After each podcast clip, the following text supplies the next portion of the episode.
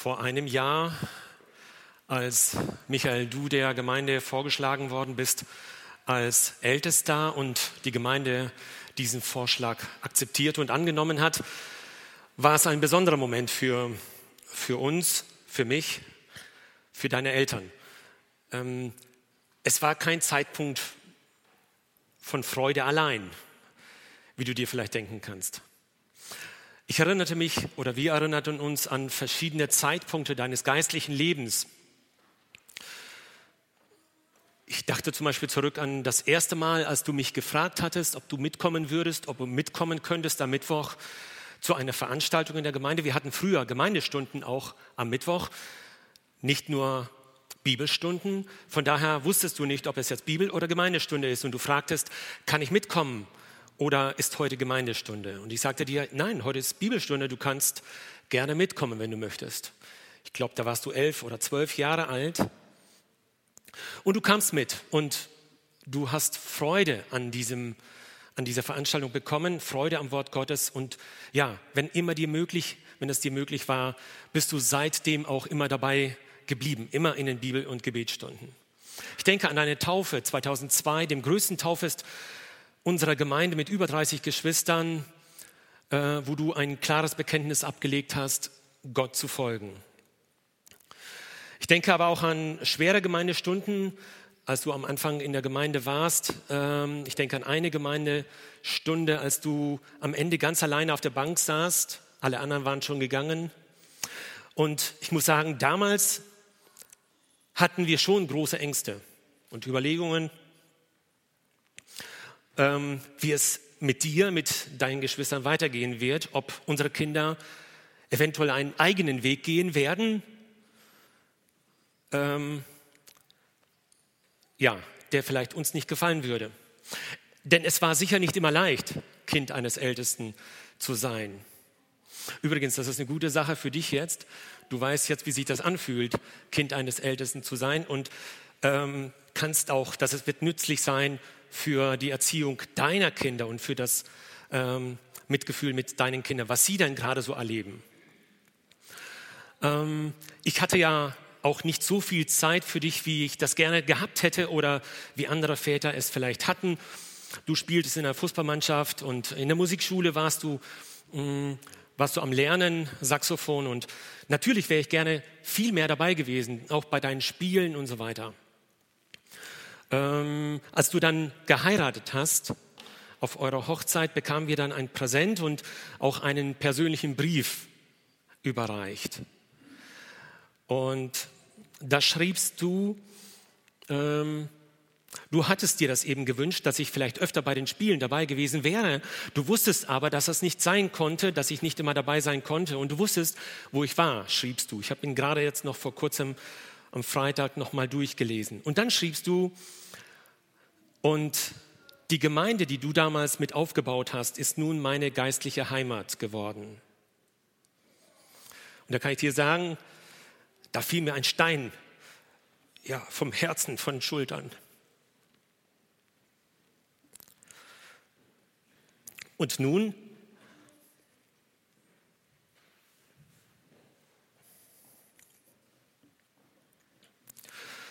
Und nun darfst du Ältester dieser deiner Gemeinde sein. Gott setzt dich dazu ein. Ich habe dir was mitgebracht, ein Foto, das eingeblendet wird. Das ist nur symbolisch. Unser Gemeindehaus und davor eine Herde, vor vielen Jahren einmal aufgenommen. Ich finde, das ist eine sehr gute Symbolik. Du bist jetzt als Hirte und als Leiter dieser Gemeinde eingesetzt um die Herde Gottes zu weiden.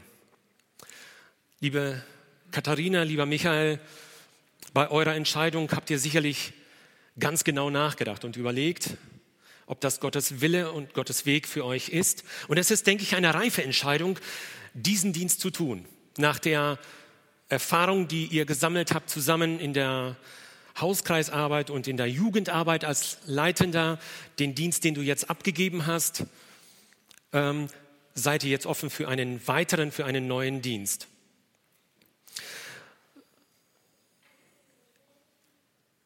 was kann ich euch mitgeben? Nun, als Vater und Ältester könnte ich euch einige Tipps mitgeben, aber das, wenn ich dann das tun würde, dann würde ich das unter uns tun. Ich nehme aber jetzt den Apostel Petrus zu Hilfe. Ähm, er hatte viel mehr erlebt als ich, als wir alle, und er hatte direkt von Jesus gelernt. Und ihn will ich gleich zu Wort kommen lassen. Übrigens, diese Verse, die jetzt gleich eingeblendet werden und die wir zusammen lesen wollen, die die Grundlage meiner Predigt heute Morgen sind, ähm, sind von Bruder Johann Richard gehalten worden. Er hat eine Predigt gehalten vor vielen Jahren, 1997 im Mai, ähm, als wir eingesegnet und eingesetzt wurden für den Dienst. Und ich möchte einmal den Text lesen aus 1. Petrus 5, die Verse 1 bis 4. Da heißt es, die Ältesten unter euch ermahne ich, der Mitälteste und Zeuge der Leiden Christi, der ich auch teilhabe an der Herrlichkeit, die offenbart werden soll. Weidet die Herde Gottes, die euch anbefohlen ist. Achtet auf sie, nicht gezwungen, sondern freiwillig, wie es Gott gefällt. Nicht um schändlichen Gewinns willen, sondern aus Herzensgrund nicht als Herren über die Gemeinde, sondern als Vorbilder der Herde. So werdet ihr, wenn erscheinen wird der Erzhirte, die unvergängliche Krone der Herrlichkeit empfangen. Hier spricht Apostel Petrus. Ein Fels, ja, sein Name Petros sagt ja auch Fels im Griechischen. Der Apostel Petrus, ein Fels der Urgemeinde. Er war nicht nur Ältester dieser Gemeinde, sondern er war auch Apostel über die ganze Gemeinde. Circa im Jahre 63 vermutet man, schreibt er diesen Brief aus Rom an die Christen in Kleinasien. Kurz danach, also wahrscheinlich schreibt er diesen Vers oder diese Verse kurz vor seinem Tod. Kurz danach, im Jahre 65, stirbt er wahrscheinlich unter der Christenverfolgung ähm, unter Kaiser Nero in Rom. Er bezeichnet sich hier als Mitältester. Nun, er war Ältester, er war leidenschaftlicher und treuer Diener in der Gemeinde bis zu seinem Tod. Er war nicht nur Apostel, der über allem stand, sondern er war auch Ältester, der die Last mittrug und die, und die Herde geweidet hat. Dann sagt er, und Zeuge der Leiden Christi. Und das war er in absoluter, in doppelter Art und Weise. Erstens hatte er selbst viel Verfolgung erlebt und würde noch mehr erleben in Kürze, aber er erlebte auch das Leiden Christi direkt hautnah. Ich denke nur an das Haus des Kaiphas, wo er ihn zwar verleugnet hat, Petrus Jesus verleugnet, aber danach bekam er ja mit, was mit Jesus geschah. Er bekam sein Leiden und Sterben aus erster Hand mit. Er schreibt hier weiter, auch Teilhaber der Herrlichkeit nicht nur einer, der das Leiden geteilt hat mit Jesus, sondern auch einer, der Teilhaber der Herrlichkeit ist. Und er, Petrus, tut den gleichen Dienst wie alle Ältesten seitdem. Tat den gleichen Dienst. Gleicher Dienst, gleiches Ziel, gleiche Belohnung, könnte man sagen. Und deshalb sagt er hier, die Ältesten ermahne ich. Wow, das ist schon ein Hammer. Er ermahnt Älteste, die eigentlich dazu da sind, oft andere zu ermahnen, zu ermutigen, weiterzubringen, aufzurichten. Und er sagt hier, die Ältesten unter euch ermahne ich. Meine Frage, woher diese Autorität, die er als Ältester nimmt? Woher diese Autorität? Nun, die Antwort ist vielleicht ganz einfach. 35 Jahre zuvor am See Genezareth Heute wird diese Stelle Dalmanuta genannt und sie ist am ähm, Westufer des See Genezareth. Dort vermutlich wartete Jesus, bis seine Jünger vom Fischfang kamen. Und er hatte schon auf dem Kohlefeuer alles vorbereitet für sie. Das Frühstück war serviert, war bereitet. Nach dem Frühstück gehen sie und spazieren ein Stück weit mit den Jüngern, vermutlich an diesem flach ein abfallenden äh, Ufer des See Genezareth. Und da spricht er diese Worte die ich uns jetzt lesen möchte. Johannes 21, Verse 15 bis 17. Da sie nun das Mahl gehalten hatten, spricht Jesus zu Simon Petrus, Simon, Sohn des Johannes, liebst du mich mehr, als mich diese lieb haben? Er spricht zu ihm, ja Herr, du weißt, dass ich dich lieb habe. Spricht zu ihm Jesus, weide meine Lämmer. spricht er zum zweiten Mal zu ihm, Simon, Sohn des Johannes, hast du mich lieb? Spricht zu ihm, er spricht zu ihm, ja Herr, du weißt, dass ich dich lieb habe. Spricht zu ihm Jesus erneut, weide meine Schafe. Spricht er nun zum dritten Mal zu ihm, Simon, Sohn des Johannes, hast du mich lieb? Petrus wurde traurig, ähm, weil er zum dritten Mal zu ihm sagte, hast du mich lieb? Und er sprach zu ihm, Herr, du weißt alle Dinge, du weißt, dass ich dich lieb habe. Spricht zu ihm Jesus, weide meine Schafe.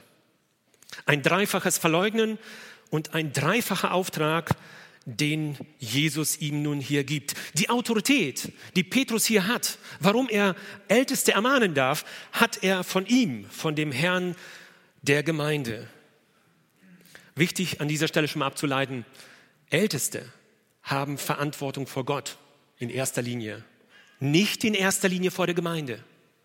Sie sind verantwortlich für die Gemeinde, die ihr, ihnen anbefohlen ist, aber sie sind nicht verantwortlich vor der Gemeinde. Das wäre viel zu wenig. Sie sind verantwortlich vor Gott. Wenn wir in unserer Zeit in die Politik, in unserer Gesellschaft schauen, Politiker sind vom Volk eingesetzt. Nicht von irgendeinem Souverän. Souverän ist, der, ist das Volk.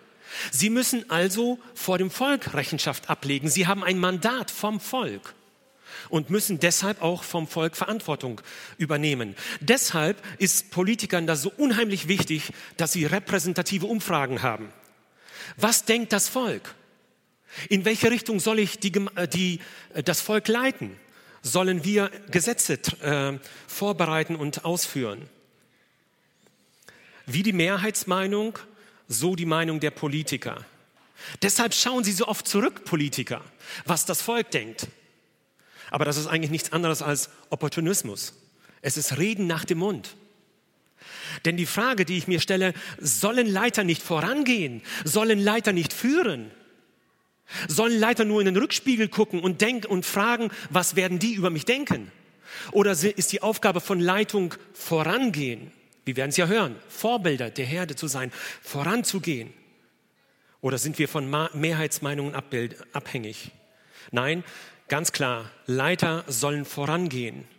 Älteste müssen nach vorn sehen auf den Erzhirten Jesus. Sie dürfen die Gemeinde nicht vergessen. Sie sollen natürlich auch nach hinten schauen. Aber zunächst einmal, ihre Orientierung ist nicht, was hätte die Gemeinde gerne, sondern ihre Orientierung ist, was sagt der Erzhirte? Was sagt das Wort Gottes? Daran müssen wir uns ausrichten als Hirten der Gemeinde. Die Autorität eines Ältesten ist ja dadurch gegeben, dass er von Gott eingesetzt wird und nicht von der Gemeinde. Und deshalb muss der Hirte, der Älteste, sich auch vor Gott verantworten und nicht der Gemeinde opportun sein. Also wir müssen nicht das tun, was jeder in der Gemeinde meint, dass es richtig ist. Wir können uns beraten lassen, wir können gute Vorschläge annehmen das sollten wir, sollten wir auch, das solltest du auch. Aber wir müssen nicht immer ständig überlegen, wem wir was tun können, damit er zufrieden ist. Wir werden das sowieso nie schaffen, es allen recht zu tun. Wichtig ist, dass wir nach vorne schauen auf den Erzhirten, der Gemeinde dienen, aber vor Gott verantworten. Meine drei Punkte heute Morgen, es müssen ja drei Punkte sein. Dienstanweisung an einen Ältesten. Der erste Punkt, der Auftrag. Der zweite Punkt, die Motivation. Und der dritte Auftrag, die Belohnung, die wir als Älteste zu erwarten haben. Ich komme zum ersten Punkt, der Auftrag. In Vers 2a ähm, heißt es, in Vers 2a heißt es, weidet die Herde. Und dieses Weiden der Herde hat einen Aspekt des Versorgens. Ein Hirte muss bemüht sein, die Herde zu versorgen, zu umsorgen. 35 Jahre zuvor hatte Petrus ja den Auftrag von Jesus bekommen. Das ist das Entscheidende, das ist das Schöne hier zu sehen. Die gleichen Worte, die Jesus gebraucht, als er zu ihm sagt, weide meine Schafe, weide meine Lämmer. Genau den gleichen Auftrag gibt er jetzt weiter. Und er sagt den anderen Ältesten, weidet die Herde Gottes. Zeiten ändern sich, Generationen wechseln, der Auftrag Jesu bleibt aber gleich. An alle Generationen von Ältesten weidet die Herde Gottes. Weide meine Schafe. Meiner Überzeugung nach ist es so, dass eine jede Generation, eine jede Generation von Gliedern der Gemeinde muss nicht nur gute Mitarbeiter hervorbringen, sondern es müssen auch gute Leiter hervorgebracht werden. Warum müssen es Leiter sein aus der Generation? Nun, es entstehen neue Fragen, neue Herausforderungen, die es gestern noch gar nicht gegeben hat. Heute ist die Frage der Digitalisierung. Heute ist eine sehr große Frage der Ethik. Ich denke gerade an die Ehe für alle sozusagen, was ja eigentlich gar nicht so richtig ist, sondern bedeutet ja was ganz anderes. Aber wie reagieren wir darauf? Wie welche Antwort finden wir? Deshalb ist es wichtig, dass jede Generation nicht nur gute Mitarbeiter hervorbringt, sondern auch gute Leiter. Und ich bin sehr glücklich, dass in unserer Gemeinde fast in jedem Bereich, Jugendarbeit, Kinderarbeit, Teenie und so weiter, überall hat ein gewisser Wechsel stattgefunden. Auch in den praktischen Bereichen, überall hat ein gewisser Generationswechsel stattgefunden. Und ich finde das gut, weil das ein Hinweis darauf ist, dass es eine Staffelübergabe gegeben hat. Der Staffelstab wurde weitergereicht. Und das ist richtig und gut. Petrus sagt, weidet die Herde Gottes. Und er sagt das in einem Imperativ, nicht ein Konjunktiv, man könnte die Gemeinde weiden oder dergleichen, sondern es ist eine klare Anweisung, ein klarer Befehl. Weidet die Herde Gottes. Das heißt, die Herde des guten Hirtens. Des, diese Herde soll auf fruchtbare Weide geführt werden, dass es ihr gut geht. Im Psalm 23 heißt es ja, er, der gute Hirte, er weidet mich auf einer grünen Aue und führet mich zu frischem Wasser. Es geht den Schafen als Ergebnis sehr, sehr gut. Dann wenn der gute Hirte sie weidet. Sie sind vollumfänglich versorgt. Und das ist die Aufgabe von Ältesten in der Gemeinde, vollumfänglich zu versorgen, die anderen Schafe der Herde. Man könnte sagen, all inclusive ist ja heute ein Schlagwort. Wir sollen für die Gemeinde des guten Hirten sorgen. Dann heißt es in Vers 23, drei, er erquicket meine Seele. Das heißt, wenn es einzelne schwache Schafe gibt, mutlos gewordene Schafe, kraftlos gewordene oder ängstliche Schafe, dann sollen wir sie erquicken, mit neuem Leben erfüllen, sie voranbringen, ihnen Gutes tun, dass es vorangeht. Und Vers 23, Kapitel äh, Psalm 23, Vers 6 heißt es, Gutes und Barmherzigkeit. Wenn das so ist, dann trifft das genau zu. Gutes und Barmherzigkeiten werden folgen mein Leben lang und ich werde bleiben im Hause des Herrn immer da. Absicht Gottes, das ist das Ziel Gottes mit seiner Gemeinde. Dass Gutes und Barmherzigkeit jedem Einzelnen folgt, sein Leben lang, bis er am Ende angekommen ist, am Ziel, dort, wo wir hinwollen. Dann heißt es hier, der zweite Befehl, achtet auf sie. Und das ist ein Aspekt des Beschützens. Das hat etwas mit Bewahren zu tun. Da lese ich uns eine Stelle aus Johannes Kapitel 10, die Verse 11 bis 13. Da heißt es, ich, spricht Jesus, ich bin der gute Hirte. Der gute Hirte lässt sein Leben für die Schafe. Der Mietling, der nicht Hirte ist, dem die Schafe nicht gehören, sieht den Wolf kommen und verlässt die Schafe und flieht. Und der Wolf stürzt sich auf die Schafe und zerstreut sie. Denn er ist ein Mietling und kümmert sich nicht um die Schafe. Hier wird zwei ist ganz deutlich gesagt, zwei Beispiele. Erstmal das Beispiel des guten Hirtens. Jesus ist der gute Hirte und er lässt sein Leben für die Herde, für die Schafe. Und ein negatives Beispiel, der Mietling. Man könnte sagen, Angestellter, der ist nur auf Zeit dafür vorgesehen. Pass mal auf, so nach dem Motto. Und er sieht den Wolf kommen und er sagt sich, der Mietling sagt sich, lieber fünf Minuten feige als ein Leben lang tot und er haut ab. Das ist nicht Hirte sein. Denken wir an David. Er entriss dem Bären oder dem Löwen seine Beute. Er setzte sich für seine Schafe ein. Warum? Weil es seine Schafe, die Schafe seines Vaters waren.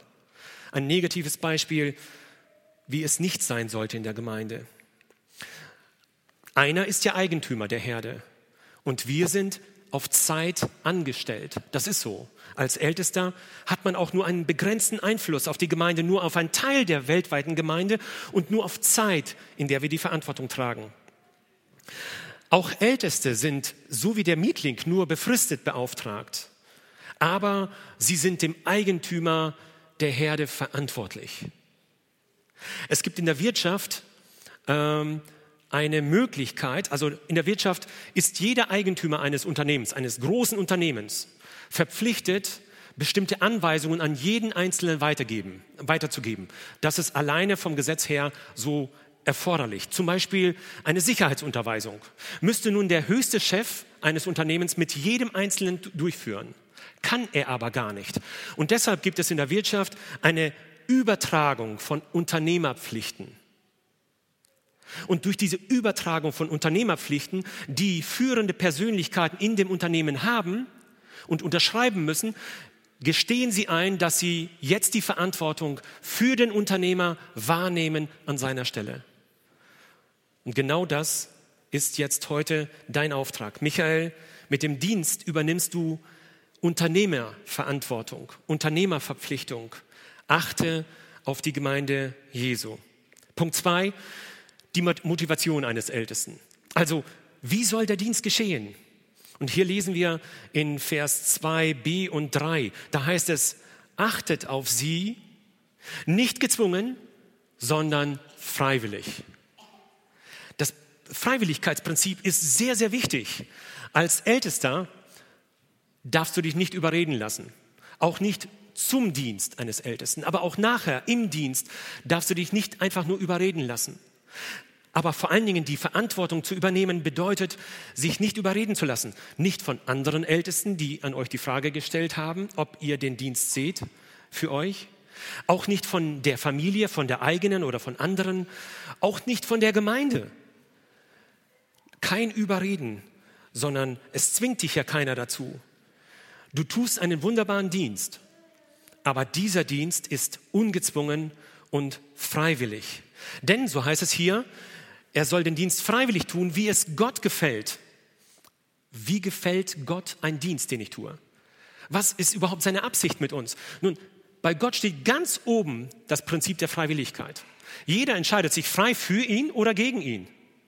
Sonst wären wir Marionetten, sonst wären wir Hampelmänner. Aber nein, wir sind von ihm mit einem freien Willen geadelt und deshalb können wir freiwillig entscheiden. Entweder ja oder nein. Und deshalb heißt es hier, wie es Gott gefällt.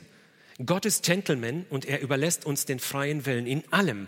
Da heißt es zum Beispiel in 2. Korinther Kapitel 9, Vers 7, ein jeder, wie er sich's im Herzen vorgenommen hat, nicht mit Unwillen oder aus Zwang, denn einen fröhlichen, einen, Fre äh, einen äh, freiwilligen Geber, könnte man auch sagen, hat Gott lieb.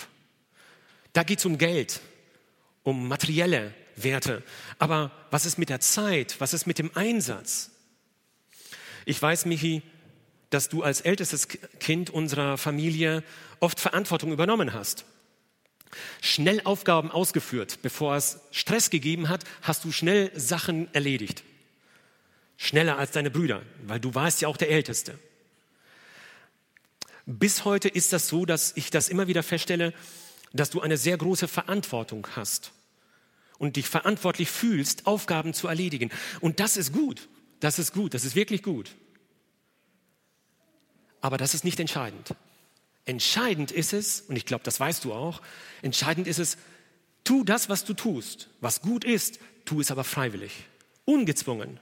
Nicht, weil die Eltern da sind, nicht, weil die Gemeinde da ist, sondern tu es im Hinblick auf deinen Auftrag auf Jesus. Lass dich nicht beeinflussen ich denke ganz sicher, dass ihr gebetet habt vor dieser Entscheidung, dass ihr diesen Dienst annehmt, Katharina und Michael. Ihr habt gebetet und ihr habt euch nicht beeinflussen lassen.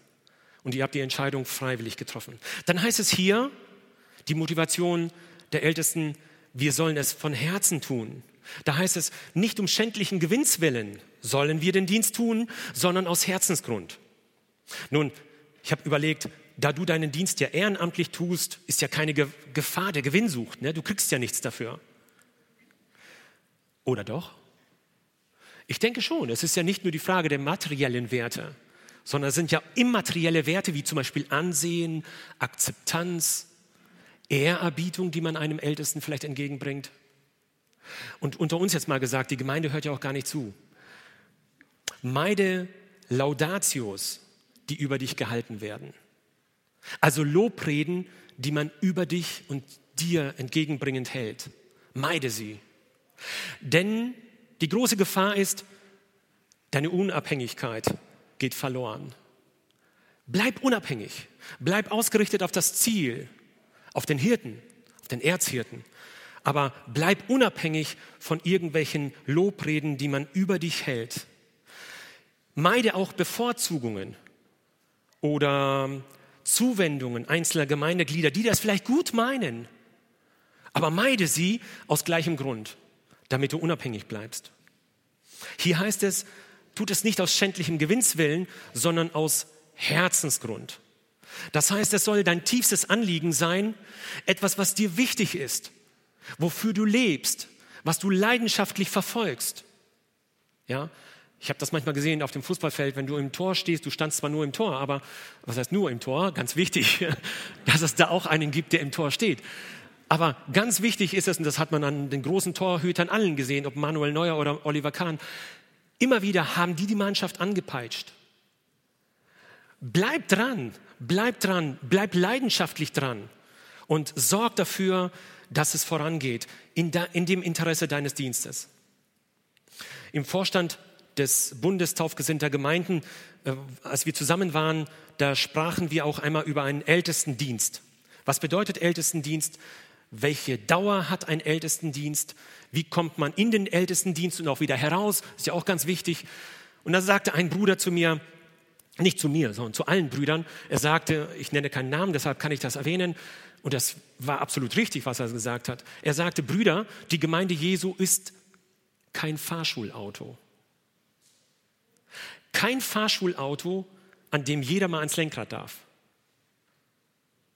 Die Gemeinde Jesu ist kein Spielplatz. Die Gemeinde Jesu ist kein Ort der Selbstverwirklichung. Es ist nicht ein Ort wie viele andere. Es zählt nicht nur die Mitarbeit in der Gemeinde, sondern es wie in einem Verein, wir sind ja auch schließlich ein eingetragener Verein, es zählt nicht die bloße Mitarbeit, als würden wir unseren Dienst in einem ehrenamtlichen Verein tun, sondern hier ist mehr gefragt. Hier ist aus Herzensgrund gefragt. Hier ist es gefragt, dass du wirklich dahinter stehst und die Verantwortung trägst, die dir überreicht ist. Aus Herzens, äh, aus dem Herzensgrund. Nur diejenigen sollen leiden, die aus, mit dem Herzen dahinter stehen. Dann ein weiterer Aspekt. Wir sollen Vorbilder sein. Das ist ein, eine Motivation an einen Ältesten, Vorbilder zu sein. Hier heißt es nicht als Herren über die Gemeinde, sondern als Vorbilder der Herde. Die Interlinearübersetzung aus dem Griechischen sagt hier, nicht als Herr seiende über die euch anvertrauten Anteile. Gemeint ist die Gemeinde. Was wir daraus nehmen können, ist, wir haben nur einen begrenzten Einfluss. Wir haben nur die Ortsgemeinde. Wir sind nicht für die weltweite Gemeinde zuständig. Wisst ihr, manchmal tut man sich so schwer und denkt, man müsste für alles in der Gemeinde verantwortlich sein. Sind wir gar nicht. Wir sind nur für einen Teil verantwortlich. Für den Teil sind wir aber verantwortlich. Aber das Entscheidende ist, dass wir nur für einen Teil der Gemeinde, der universalen Gemeinde, Verantwortung übernommen haben. Und den sollen wir vorbildlich durchführen. Es gibt in der Gemeinde nur einen Herrn. Alles andere sind Diener. Es ist eine sehr flache Hierarchie. Bei uns im Unternehmen gibt es, glaube ich, bis zu dem Inhaber fünf oder sechs Hierarchiestufen. Da gibt es Direktoren, da gibt es Geschäftsführer, da gibt es Vorstände und dann irgendwann kommt der Eigentümer, die Familie. In der Gemeinde ist es ganz einfach. Da gibt es nur einen Erzhirten und darunter sind alles Brüder und Diener und andere, die halt noch andere Gruppen, kleinere Gruppen anleiten. Ich denke an das Jethro-Prinzip. Ich habe es heute noch einmal kurz durchgelesen.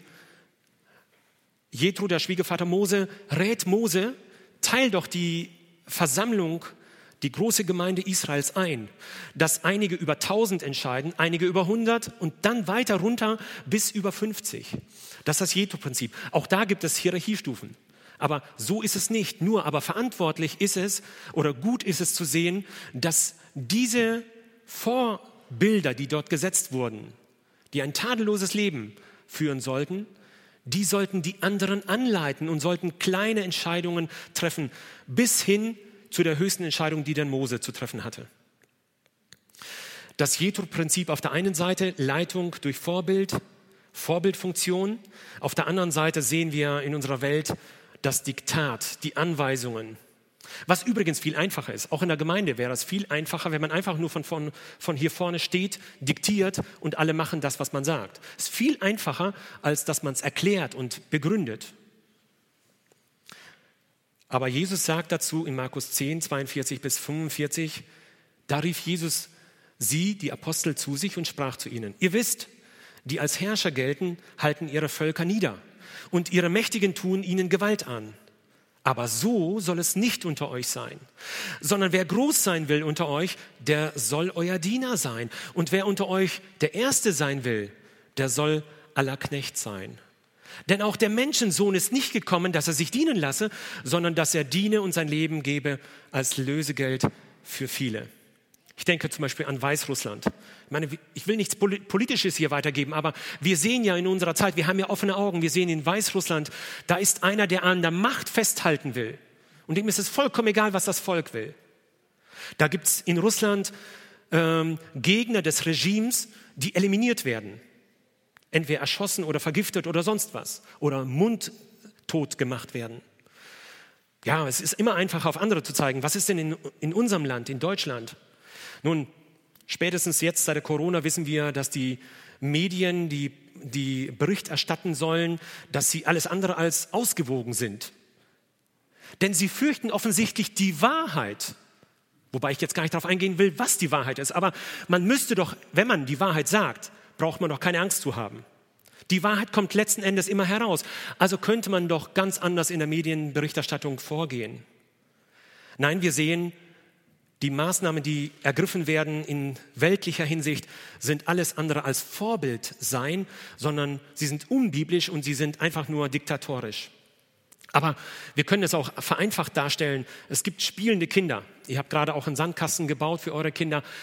Im Sandkasten spielen Kinder miteinander. Und dann hört man auf einmal, sagt das eine Kind zum anderen, darf ich heute Bestimmer sein? Morgen kannst du das dann sein. Eben kindlich. Ist auch gar nicht schlimm, dass sie das sagen. Aber das ist doch eine viel tiefere Bedeutung, die man hier sehen kann. Bestimmer sein Heißt das Leiter sein? Ein Bestimmer ist noch lange, lange kein Leiter. Ein Leiter ist der, der die Verantwortung trägt, für den es mehr eine Last als eine Lust ist, diese Verantwortung zu tragen, aber der als Vorbild vorangeht. Das ist ein Leiter. In der biblischen Leiterschaft, in der Ältestenschaft ist Vorbild einfach Voraussetzung. In der Gemeinde gilt nicht das Machtprinzip, auch nicht das Verwaltungsprinzip wie in der Politik, sondern in der Gemeinde gilt das Dienstprinzip. Das war auch die Art der Leitung, wie sie unser Vorbild, der Erzählte, selbst praktiziert hat. Da heißt es in Philippa 2, Vers 6, er, der in göttlicher Gestalt war, Pünktchen, Pünktchen. Was tat er alles? Er entäußerte sich selbst, er wurde den Menschen gleich, er ward auch äh, so erkannt, er ähm, wurde gehorsam, gehorsam bis zum Tod. Vorbildfunktion, die uns Jesus hier zeigt und Älteste sollen Vorbild sein. Wichtig ist zu sehen, dass am Vorbild auch die Gemeinde sehr, sehr stark durch das Vorbild der Ältestenschaft eine Gemeinde sehr, sehr stark beeinflusst wird. Entweder sie geht in die richtige Richtung oder die Gemeinde wird nicht wachsen können. Ein Zitat eines Erziehungsberaters, er sagte einmal, Kinder machen nicht das, was wir, was wir sagen, sondern das, was wir tun. Das heißt, es ist entscheidend, das, was wir predigen, aber auch, was wir tun. Vorbild zu sein bedeutet eher Bürde statt Würde, sage ich an dieser Stelle ganz deutlich. So wie auch gestresste Eltern das vielleicht empfinden. John N. Klassen, ein Bruder, der von vielen auch als der Bischof der Mennoniten genannt wurde, der uns am Anfang der Gemeinde, nach der Gemeindegründung 96, 97 sehr geholfen hat. Er legte hier bei uns auch den Epheserbrief einmal aus.